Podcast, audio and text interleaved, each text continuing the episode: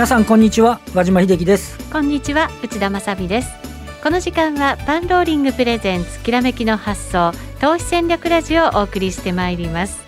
この番組はパンローリングチャンネル YouTube ライブでもお楽しみいただけます。YouTube ライブは番組ホームページからご覧ください。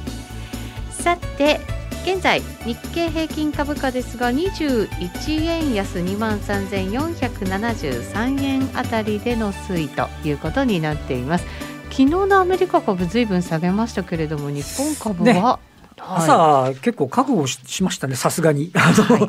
あれだけやはりあの、まあ、そもそも欧州の方がねあのかあの新型コロナの感染が再拡大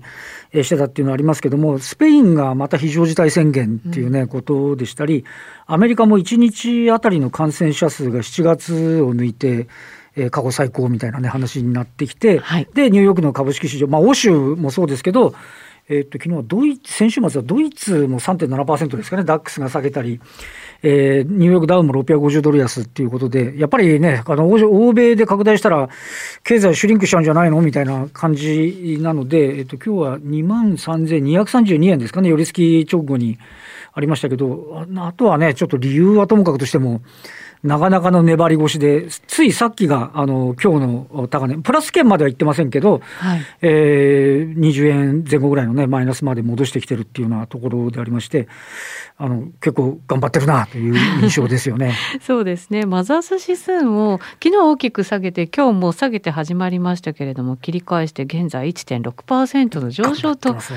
いうことになりますので、ちょっとこのあたりの様子、はい、後ほど伺っていきたいと思います。そ、ね,、して今日のゲストトですが、電話がつながっています。遠蔵さんこと田代岳さんです。遠蔵さん。はい。こんにちは。よろしくお願いします。よろしくお願いします。よろしくお願いいたします。為替もドル円が104円台ということなので、まあこのあたりでちょっと膠着状況ということになっていますが。すね、いつ見ても104円台。そうですね。ただ、ついこの前までは105円台でしたので、そうそうそうここでこう定着してしまうのかどうなのか、どっちの方向を見ておいたらいいのか、また後ほど教えていただければと思います。はい。はい。よろしくお願いします。よろしくお願いします。えー、そのお話の前にパンローリングからのお知らせです。セミナーのお知らせです。えー、約1万人の方に視聴いただきました。10月25日に開催したアメリカ大統領選の行方から年末相場までのオンラインセミナー大好評のうちに終了いたしました。ですね。はい、はい、皆さんありがとうございました。まあ、大好評ということで第2弾が11月28日土曜日に開催することになっています。今回はですね、えー、相葉志郎さん、エミン・ユルマズさんなどの出演も続々決定しているということで、また豪華にお送りできるんではないかと、ねね、はい、思います。えー、本イベントへのお申し込み、まだという方も多いと思います。番組ホームページからお申し込みください。また、イベントホームページでは皆様に役立つ動画やお得なプレゼント企画、キャンペーン情報も掲載していますので、そちらも合わせてご覧いただければと思います。また、このイベントに出演してくださったラリー・ウィリアムズさんのカレンダーですね、アノマリーカレンダー2021が現在予約受付中となっています。こちらも番組ホームページからお求めください。さあ、それでは番組進めていきましょう。この番組は投資専門出版社として投資戦略フェアを主催するパンローリングの提供でお送りします。さあ、それではまずは和島さんに今日の株式市場の解説をいただきます。そうですね。もうあの皆さんもね、ちょっと週末のアメリカのとかあの欧米のね市場なんかを見てますと、ちょっとあの昨日あたりの動向を見てると、ちょっとドキドキ感がね、はい、あのあったっていうところで、まあ実際のところ、えー、この感染拡大がこれ以上広がっていくっていうこと自体はおそらくマイナスなんですけど。あの東京市場としては、ちょっとちょっと振り返ると、あの9月の時にアメリカの株式があの2日でしたかね、天井をつけて、そこから結構押したんですけど、はい、日経平均は踏ん張ったんですよね。うん、で、ただあの、あの、その前に上がっていくときに、ついてってないっていうのもあるんですよね。あの、はい、あ他がね、最高値だったり、もう、あの、S&P が最高値だったら、なんだ言ってるうちに、だけど、日経平均は2万4000円まではなかなかいけないっていうね、パターンだったので、えー、まあ今回も、あのね、あの、なかなか、えー、っと、これ、えー、今後もこのまんまいけるかどうかともかくとしても、今日一日を見る限りは、あの、海外の株安の影響をそんなに受けず、まあ、これあの、一つの要因とすると、日本がね、あの、若干入院者数とか増えてるとは言われてますけれども、はい、あの、海外、欧米なんかに比べると、もう結構落ち着いてる状況にあるっていうね、うところもあって、あの、それは9月の段階でもそうでしたけれども、まあ、少なくとも下押し要因に、まあ、なりにくいのかなっていうようなところと、はい、あとはあの決算がちょっとずつ出始めてき、うん。えー、てて、あの、おのおのの決算が、あの、その、めっちゃ敏感に反応してるっていうことではないんですけど、どうもあの、現役幅縮小とかね、昨日の日本電産なんか増額増額ですよね。キャノンも、キャノン、キャノンなんていうのは去年1年間、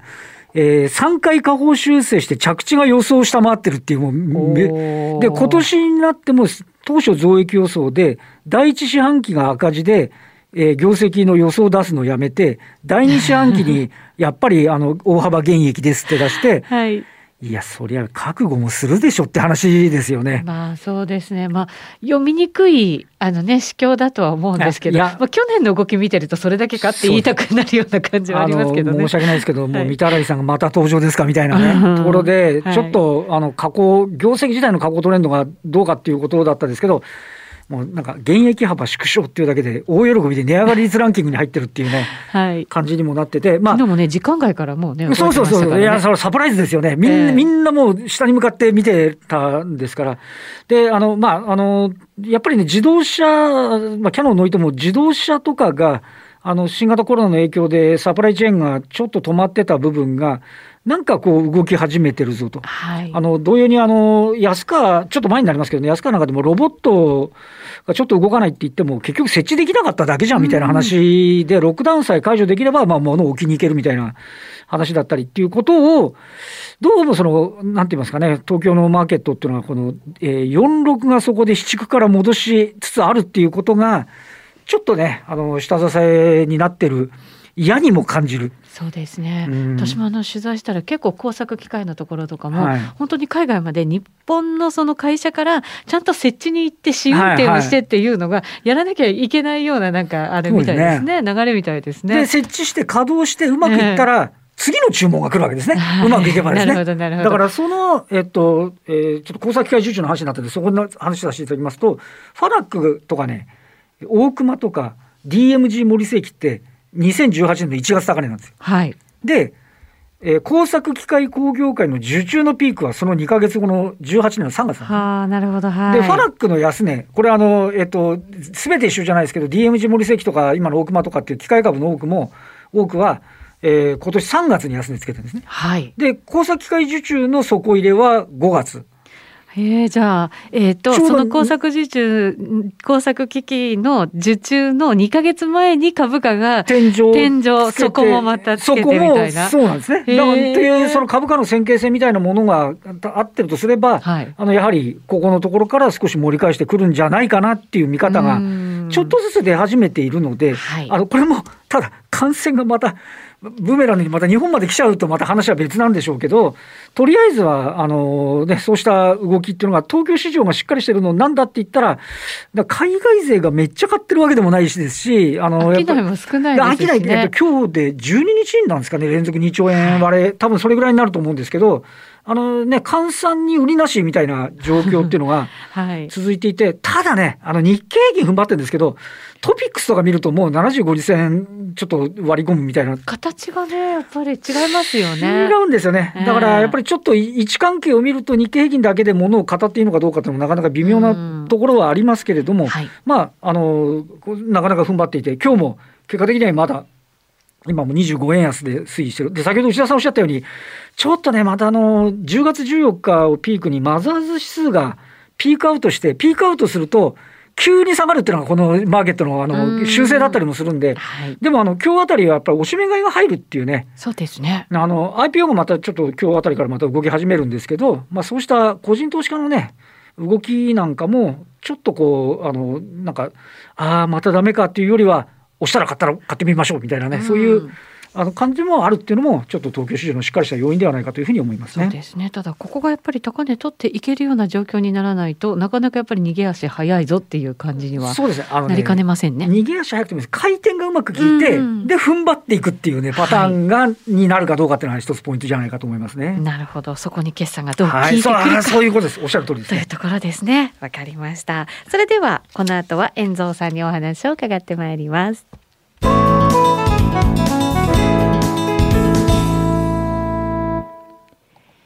改めまして今日お招きしているゲスト電話がつながっています、遠蔵さんこと田代岳さんです。遠蔵さん。はい。よよろしくお願いします。ろしくお願いしよろしくます。お願いいたします。まずはじゃあ為替の動きから伺っていきましょうか。現在ドル円に関しては104円の70銭台76銭77銭あたりでの動きとなっています。先週の中頃からですかね遠蔵さん動き出したのは、そうですね。はいあのーまあ意外にでも、もしえっ、と、落ちたんですけど、またじわじわ上がってきてるっていう感じで、まあ、105円切れたところで、あのーやっぱりストップっぽい売りになりましたよね。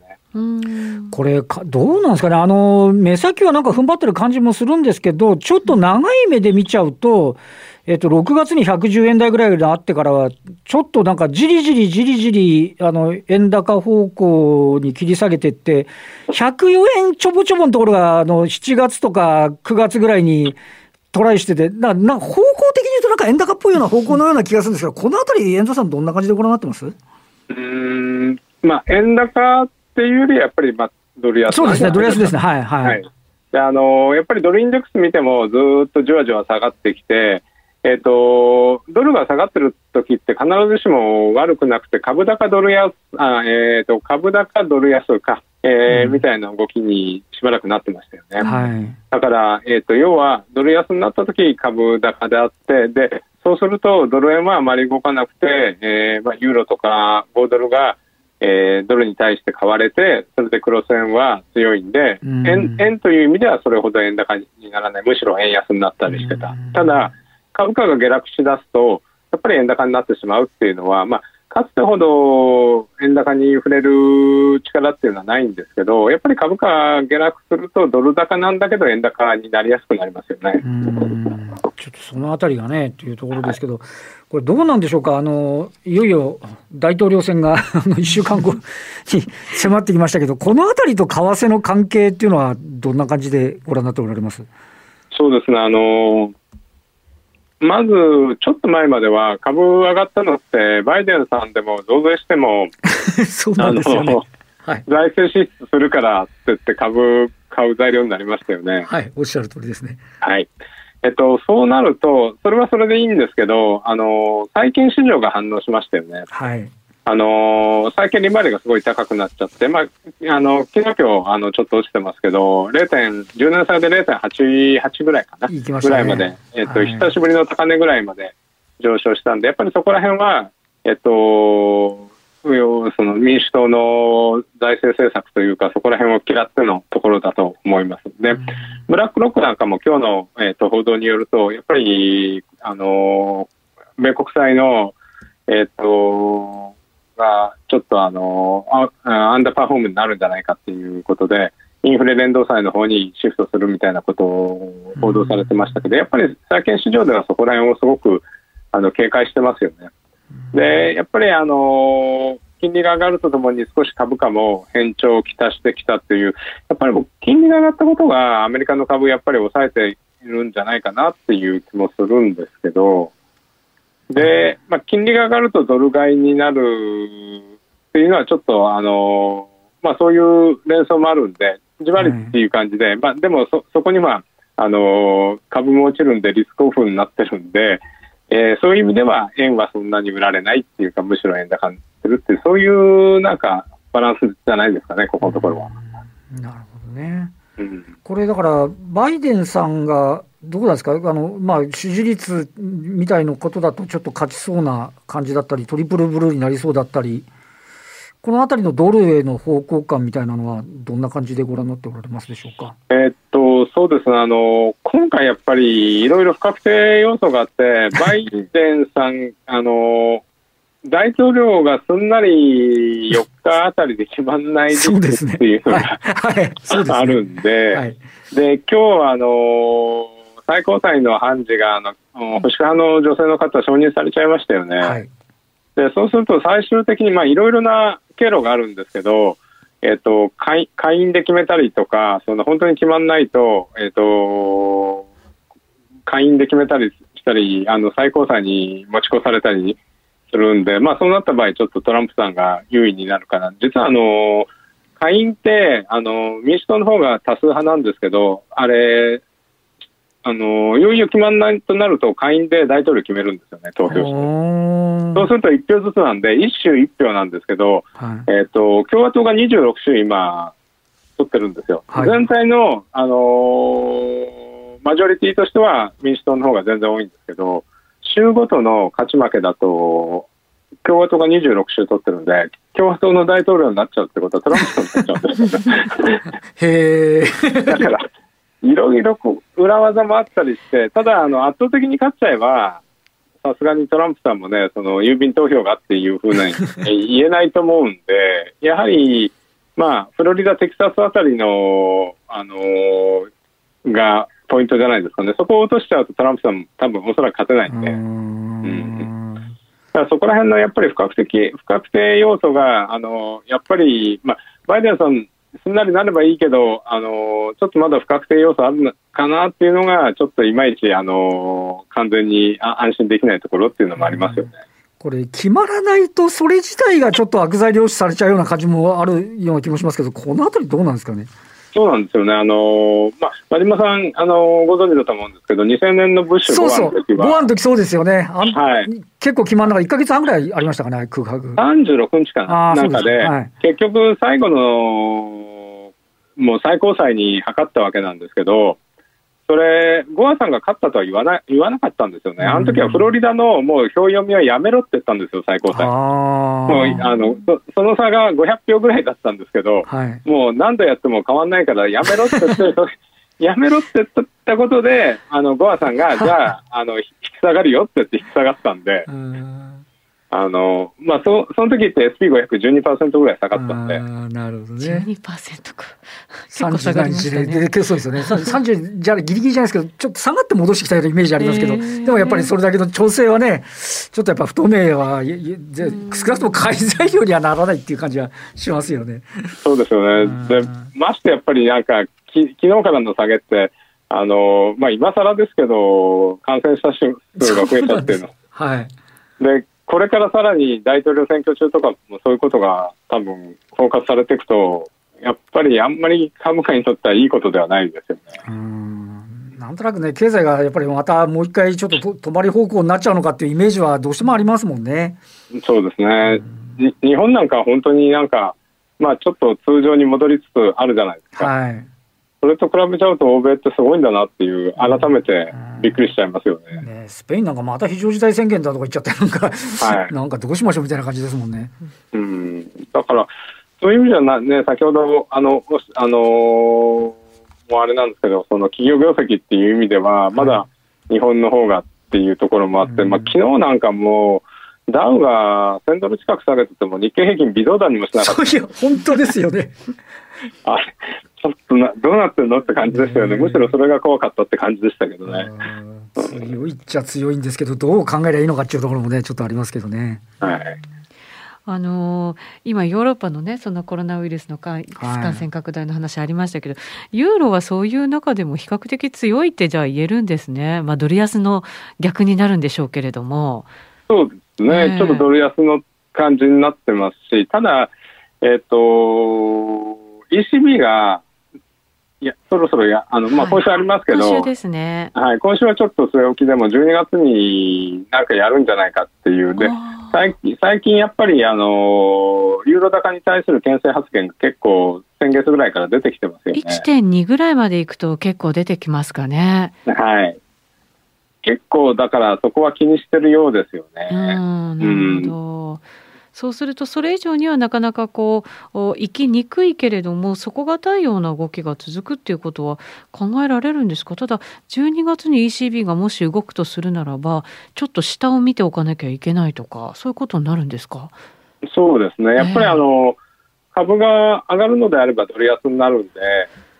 そうすると、ユーロって1.2を超えて上昇する可能性っていうのはあのあると思うんですね、ECB のことを別にはい、別にすれば。うん、でも、株価がこんな状態だと、やっぱりドル高になっちゃうんで、ユーロもその完全にユーロが強くなるっていう感じでもないですよね。うん株次第っていうところがかなり強いんですね。うんいや、最近、為替株みたいに動いてます 株の方が主導権を握ってる感じですよね。なるほど。あと、欧州でいうと、あの、ブリグジットの問題っていうのはどんな感じですか？ななんかジョンソンさんがあの 大統領選見て決めるとか言って、なんかまたわけのわかんないことを 言い出してるんですけど、でもその割には、本当、そんなに落ちないですよね。うん、これ、ただあの、イギリスでいうと、あの、FTSE、フィッチェの100は結構した模索し始めちゃってて、はい、株見てる方からすると、ちょっとなんかドキドキ感がそれなりに あるんですけど、為替的にはそうでもないんですかね？そうなんですよね。なんか結構、その、本当におっしゃるように、株見るとすごいそれを気にしてるのに、はい、あの、為替全然気にしてないって、まあ、後から来るかもしれないないんですけどね。確かに、うん。だから、ちょっとそこら辺の、やっぱり温度差っていうのはありますよね。イギリスもでも土地の値段が上がったりとかしながらねやっぱりなかなかこうインフレという面ではこれ外していけないのかなと思ったりもするんですけど金融政策もちょっと難しいですよねそう考えると。うんそうですよね。ちょっとそこら辺はあの難しいですよね。ただやっぱりブレグジットのの結果を見ないとあの動きづらいっていうのもあるんじゃないですか、中央銀行。やっぱりなんかショックがあるようであればなんかやると思うんですよね。うん、奥の手は残しつつみたいな 感じですかね、はい、そういえばマイナス金利についての発言もなんとなく最近ちょっとずつ目立ってきてるような否定はしつつもなんとなくみたいな雰囲気はね、ま、出てきてはいますよね。選択肢は残しておきたいという感じですよね。うんうんあとはアメリカの方が今、ブラックアウト期間じゃないですか、はい、FOMC 前で、はい、で、やっぱりそこら辺でなんかその、ハト派的な発言が出てこないのも、ちょっと株価にとっては嫌な感じしますよね。もしこれがブラックアウトじゃないと、なんかもう少しあのサポートするような発言があったりすると、落ち着いたりもするんですけど、今、ブラックアウトで誰も発言しないじゃないですか。まあ、できないけど、うん、確かにあの先ほどのね、遠藤さんのお話のあった通り、ちょっとそのなんていうか、バイデン効果っていうか、金利が上がってきちゃってて、でもこれをちょっと諌める あの発言がね、あの確かに流れ的にはあってもしかるべきところがブラックアウトっていうところなんで、やっぱりこうそのブラックアウト抜けてくれば、ちょっとそのあたりのなんかささやきみたいなものも、ちょっとずつ出てくるような感じにはなりそうですかね。そうそうですねあの、やっぱり次やるとしたら、マイナス金利はないんで、はい、あの債券買いで、一旦あの3月の、2月、3月の時より全然債券の買い入れ額を落としてるんで、それをもう少し拡大して、長期金利の上昇を抑えるってことがリーズナブルだと思うんですよね、まあ、それ、そういう感じになるかと思うんで、そこら辺の発言が出てくれば、金利を落ち着かせられると思うんですけど、ちょっと今な、何もそれがないんで、あのそこら辺があのちょっとマーケットが不安がってるところですよね。来週 FOMC ですよね。そうなんですよ。あの、えー、あの大統領選雇用統あの FMC 雇用統計って3年発なんで ちょっとちょっと時間帯的にはちょっと注意しなきゃいけないスケジュール感みたいな感じにも感じますよね。そうそうですね、まあ、一番、まあ、大統領選なんでしょうけどその決まらないリスクもあってそこになんか FMC とか、まあ、MC はそういう場合っていうのはすごくハト派的になると思うんですけど、はいはい、あのパウエルさんがあの空気読んでそうなると思うんですけど、ね、そうです大体読んでますよね 大体パウエルさんね。で雇用時はちょっと分かんないんで。